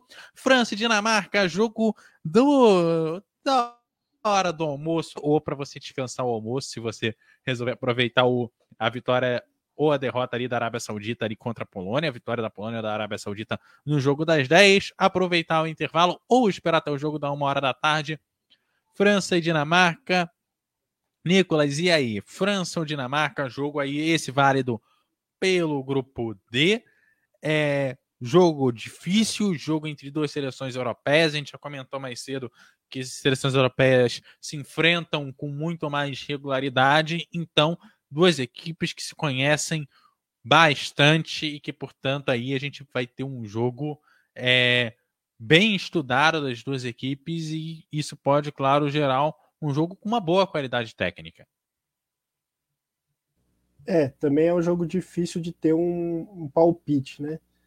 Eu tendo a achar que ou vai ser empate ou vitória da França. Penso mais nessa linha. Não acho que a Dinamarca tem chances de ganhar até porque a Dinamarca sempre foi uma seleção muito exaltada, principalmente nos últimos dois, três anos, também pela Euro, né? É, mas eu, sinceramente, acho que a Dinamarca fez bons jogos, sim, é, na Nations League também, se eu não me engano. Tem um, um, um, time bom mesmo, se a gente pegar os nomes, jogadores ali que atuam até em grandes ligas. Mas eu, sinceramente, não, não vejo essa bola toda que as pessoas veem na Dinamarca, né? E eu acho que a França conseguiu lidar bem com as ausências no jogo contra a Austrália, por mais que a Austrália não seja parâmetro também, assim, entre aspas, né? Mas eu acho que o Mbappé continua bem, é, o time, querendo ou não, é encaixado, é, os jogadores ali se entendem em campo, é, por mais que não tenha, como a gente pontuou, a questão da, das ausências importantíssimas, em, em, por exemplo, Benzema, né? Só ele já vale, mas teve outras várias. Mas eu acho que o time está bem encaixado. Ainda tem o Mbappé, o Giroud parece que agora desencantou. O Griezmann está jogando ali bem também. Os laterais são bons. Eu acho que a França ainda continua tendo uma equipe incrível.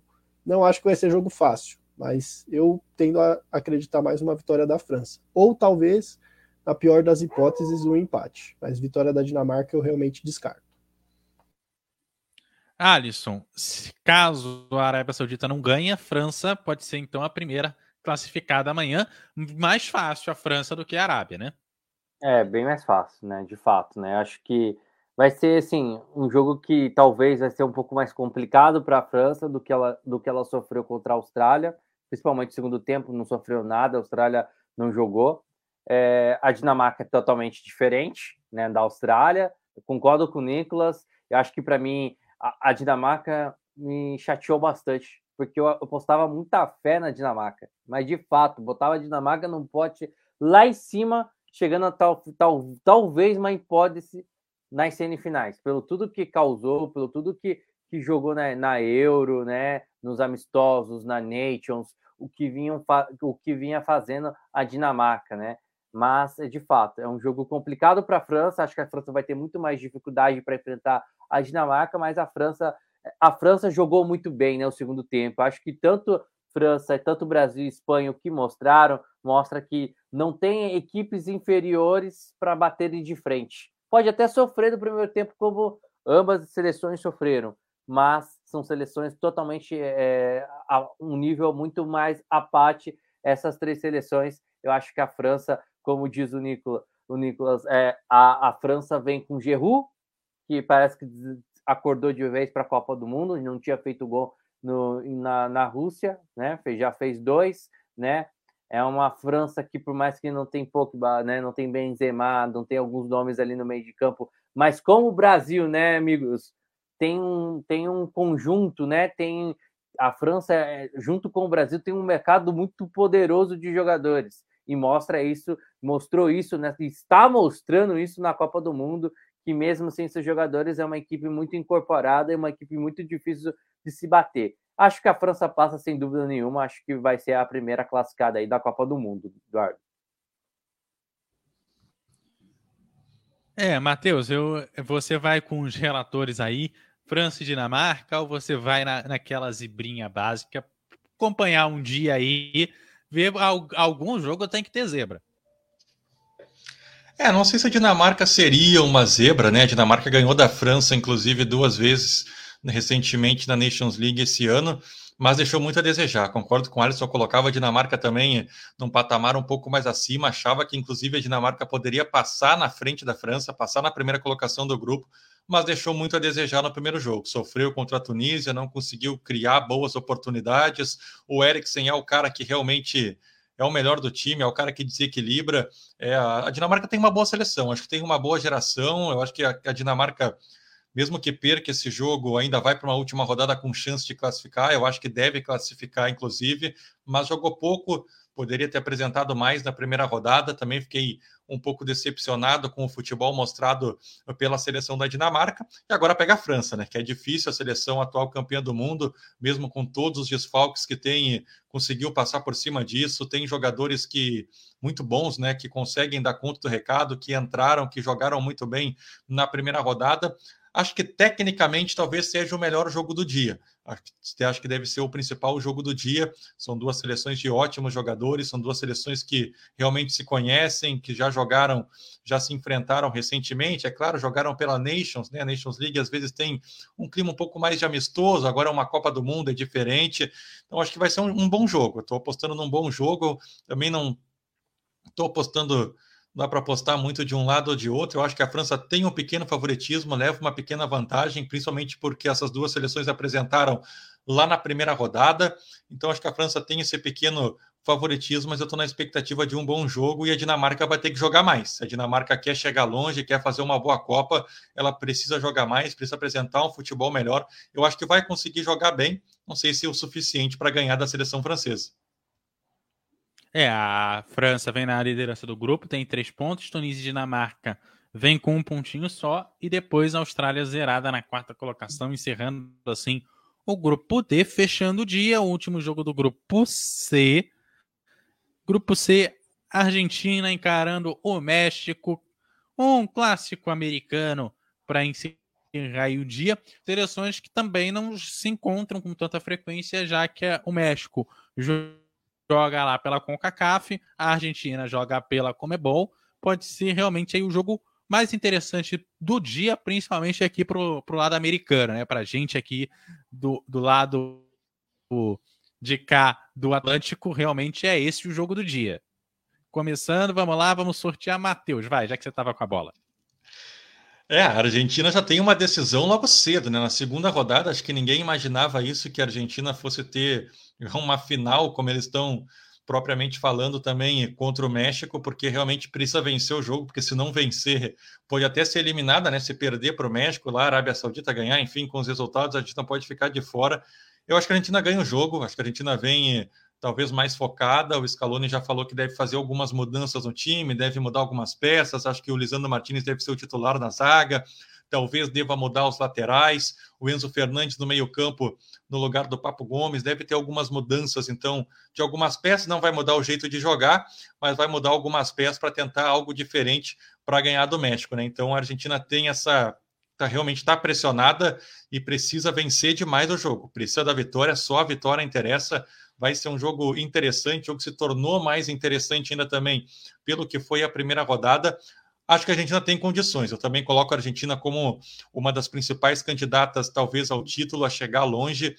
Foi surpreendente negativamente, né? A derrota da primeira rodada, mas acho que a Argentina tem time para se recuperar. Vamos ver como é que vai estar o Messi também, né? A princípio ele está bem, vai sair jogando, mas né, tá com aquele problema com dores na panturrilha, tudo mais, tornozelo, enfim, situação um pouco mais complicada do Messi, mas ele deve começar o jogo. E acho que a Argentina tem time, tem uma boa seleção, acho que deve chegar forte mentalmente, tem que se preparar para conseguir vencer esse jogo e ganhar do México. Acho que o México não, não vai apresentar também muitas dificuldades para a seleção da Argentina, né? O, o, Tata Martino, que é o técnico do México, é argentino, né? Então vai jogar aí contra a seleção da Argentina, mas o México também não foi tão bem na, na primeira rodada, tem o seu goleiro como principal nome do time, vai tentar fechar o gol de novo o Ochoa, parar esse ataque da, da Argentina. Acho que a Argentina vem um pouco mais focada, vem melhor, é, não vai querer dar chance para o azar de novo e vai tentar de qualquer forma vencer esse jogo. É isso, vamos então acionar o Nicolas. Nicolas, e aí? Argentina, o México, a parte sul do continente encara na parte norte do continente, quem leva melhor? Jogo difícil também de palpitar, mas se eu na Pinnacle eu colocaria a vitória da Argentina também. É, eu peguei aqui os últimos 10 jogos, a Argentina é, empatou dois e ganhou os outros oito, né? Nos últimos 10 jogos. É, na verdade, ela empatou 3 e ganhou os outros 7. Então, realmente, o México é um freguês aí da Argentina, né? E não é de hoje, porque tem jogo aqui em Copa do Mundo, tem amistoso, tem jogo na Copa das Confederações, Copa América. Realmente, o México não leva melhor no retrospecto contra a Argentina. E eu acho que a Argentina, se a gente pegar, claro, a gente viu a derrota para a Arábia Saudita assim como algo impressionante, que realmente foi, mas aqueles primeiros minutos da Argentina foram assustadores de bons. Tipo assim, os, os primeiros 20 minutos, a Argentina jogou demais. Tipo, foram dois ou três gols anulados e um gol de, o gol de pênalti, né, que foi do Messi. A Argentina jogou demais ali os primeiros 20 minutos. Se entrar dessa forma de novo, eu acho difícil não ganhar, entendeu? A questão é que realmente depois que tomou aquele gol de empate, o ânimo do time abaixou demais e aí depois tomou a virada, logo em seguida um, go, um golaço, assim, uma jogada que o, o 10 da Arábia Saudita tirou da cartola, realmente baixou demais o ânimo da Argentina. Mas se a Argentina entrar como entrou no começo ali, eu acho que o México não consegue segurar. Eu sinto aí um, uma vitória até relativamente confortável da Argentina. Um 2 a 1 um 3 a 1 mas assim, um 2 a 0 mas uma vitória assim boa mesmo. Acho que na, no primeiro tempo vai definir o jogo. A forma que a Argentina entrar no primeiro tempo, né, entrar na partida, eu acho que vai ser essencial para a gente entender o jogo. É, vou, vou acionar o Arisson aqui para a gente encerrar os jogos do dia. Situação complicada. Se der é, a Polônia em cima da, da Arábia Saudita, a situação complica para quem perder aí no jogo entre a Argentina e o México. Então aí a gente passa a ter três vencedores no grupo. O perdedor desse jogo fica numa situação bem complicada. É, eu acho que vai ser o jogo, é o jogo mais interessante, é o jogo mais esperado do, do dia. Concordo com o Nicolas quando ele fala que a Argentina jogou bem os primeiros minutos, de fato, foi assustador do fato da Argentina ter jogado, mas a Argentina ainda está em reconstrução, né? É, é, incrível como a Argentina, se a gente pegar a Argentina campeã da Copa América para a Argentina agora, ela mudou muito o elenco, né? Ela teve muita rotatória de jogadores, então o Scaloni ainda está tentando achar um time ideal, está tentando encaixar. Eu acho que o emocional abalou demais a Argentina que fez a, aquele jogo se tornar daquela forma, né? Se empolgou demais. E quando você se for, você tem um descanso, você tem uma mentalidade, ah, o jogo já estamos vencendo e vamos abaixar o nível e não tem respeito, acontece o que aconteceu. Eu acredito que a Argentina vai vir com âmbito, vai vir com uma dimensão totalmente melhor, né? E de uma outra forma para enfrentar o México. Mas é o México. Por mais que, como o Nicolas passou todos os dados, que o México não, não, não, não consegue vencer a Argentina, acho que o grande problema do México é a gente, né? É, é, é, acaba sendo a gente. Mas o México é uma equipe muito boa, é uma equipe muito difícil de lidar. Se a Argentina teve dificuldades, perdeu para a Arábia, vai ser muito difícil botar a bola na rede com a seleção mexicana que tem um sistema defensivo muito forte, um sistema defensivo com uma zaga alta, que joga em linhas, né? É uma seleção que, que tem um contra-ataque muito veloz lá para frente. É um jogo muito, é o jogo, não sei se eu acho que esse jogo ainda para mim é o melhor do que o jogo de domingo da Alemanha e da Espanha né? Porque a gente já até sabe como que vai ser o estilo de jogo, né? né? A gente já até sabe como que vai se desenhar. Eu acho que esse jogo vai ser muito técnico, muito emocional, porque ali pode totalmente decidir o futuro da Argentina.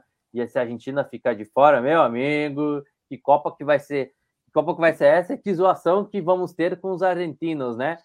Ainda mais com uma seleção dessa que tem Lionel Messi, que agora, dependendo, né? Se, se Neymar realmente não disputar a Copa do Mundo, Messi está um passo importante de conquistar a Copa do Mundo. Claro, tem Cristiano Ronaldo do outro lado, mas a gente sabe qual, qual, qual é a fase dele, né? Com, com no, no, clube. Claro que com Portugal é uma outra coisa, né? Mas acredito que Portugal também não vai muito longe, não. Mas é a Copa dos dois, né? E o Messi deve estar com sangue nos olhos para o jogo de amanhã.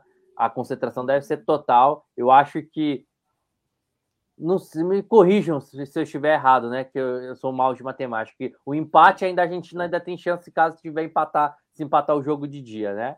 Ou a Polônia vencer, né? Acho que ainda tem, a Argentina ainda. tem chance. Então eu vou postar no empate desse jogo 2 a 2 e vamos decidir tudo na última rodada, Argentina e Polônia. Aí eu quero ver quem que, como que vai ser Lewandowski e, e Messi. É, a Argentina vai sofrer um pouquinho. A gente, é, É isso. Vamos para o resumão aqui do dia. Ó, hoje, hoje. Não, não vai ser fácil, não, Matheus. Olha, situação da Argentina tensa. Resumão do dia, olha só. Irã e País de Gales, jogo rolou hoje às 7 da manhã. O Irã venceu 2 a 0. A gente teve, depois da sequência de 10, o Senegal vencendo o Catar por 3 a 1. Depois a Holanda empatou com o Equador em 1 a 1. E o único 0 a 0 do dia Inglaterra e Estados Unidos, o último jogo do dia. Amanhã a gente abre. Diga, Alisson.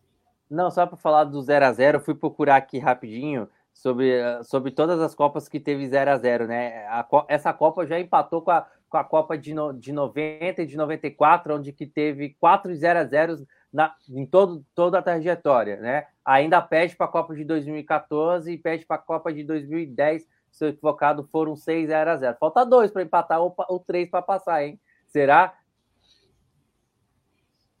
É isso, vamos, vamos ver, Alisson, sempre atento aí. Amanhã, jogos começando 7 da manhã, Tunísia e Austrália, jogo que vai definir a vida da Austrália. Depois, Arábia Saudita e Polônia jogam às 10 horas. A Arábia Saudita podendo ser a primeira classificada para as oitavas da Copa, contra todas as previsões. Depois tem França e Dinamarca, às uma hora da tarde. França aí também podendo ser a primeira classificada da Copa, caso a Arábia Saudita perca ou empate. E às quatro horas da tarde, o clássico americano, Argentina e México, provavelmente o melhor jogo do dia. Acho que todos concordamos, o jogo mais esperado aqui pela gente, pelo menos, é isso.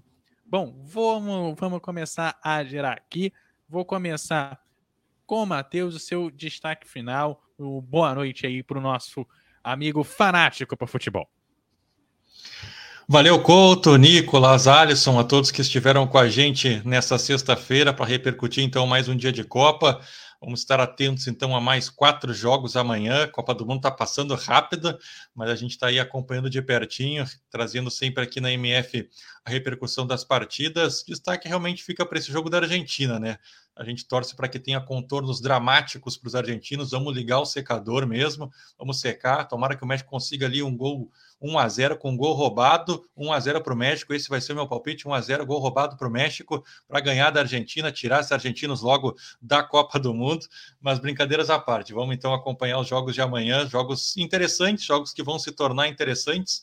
Né, que a gente já falou da Arábia Saudita, que pode daqui a pouco confirmar uma classificação, França e Dinamarca Tecnicamente, deve ser um jogo bom. O jogo da Tunísia, que vai ir para cima com a sua torcida apoiando. Então, vai ser mais um dia, com certeza, bem legal de Copa do Mundo, Couto. É, daqui a pouco o Matheus vai falar que o Messi não tem mundial. Quem tem mundial é o Vampeta.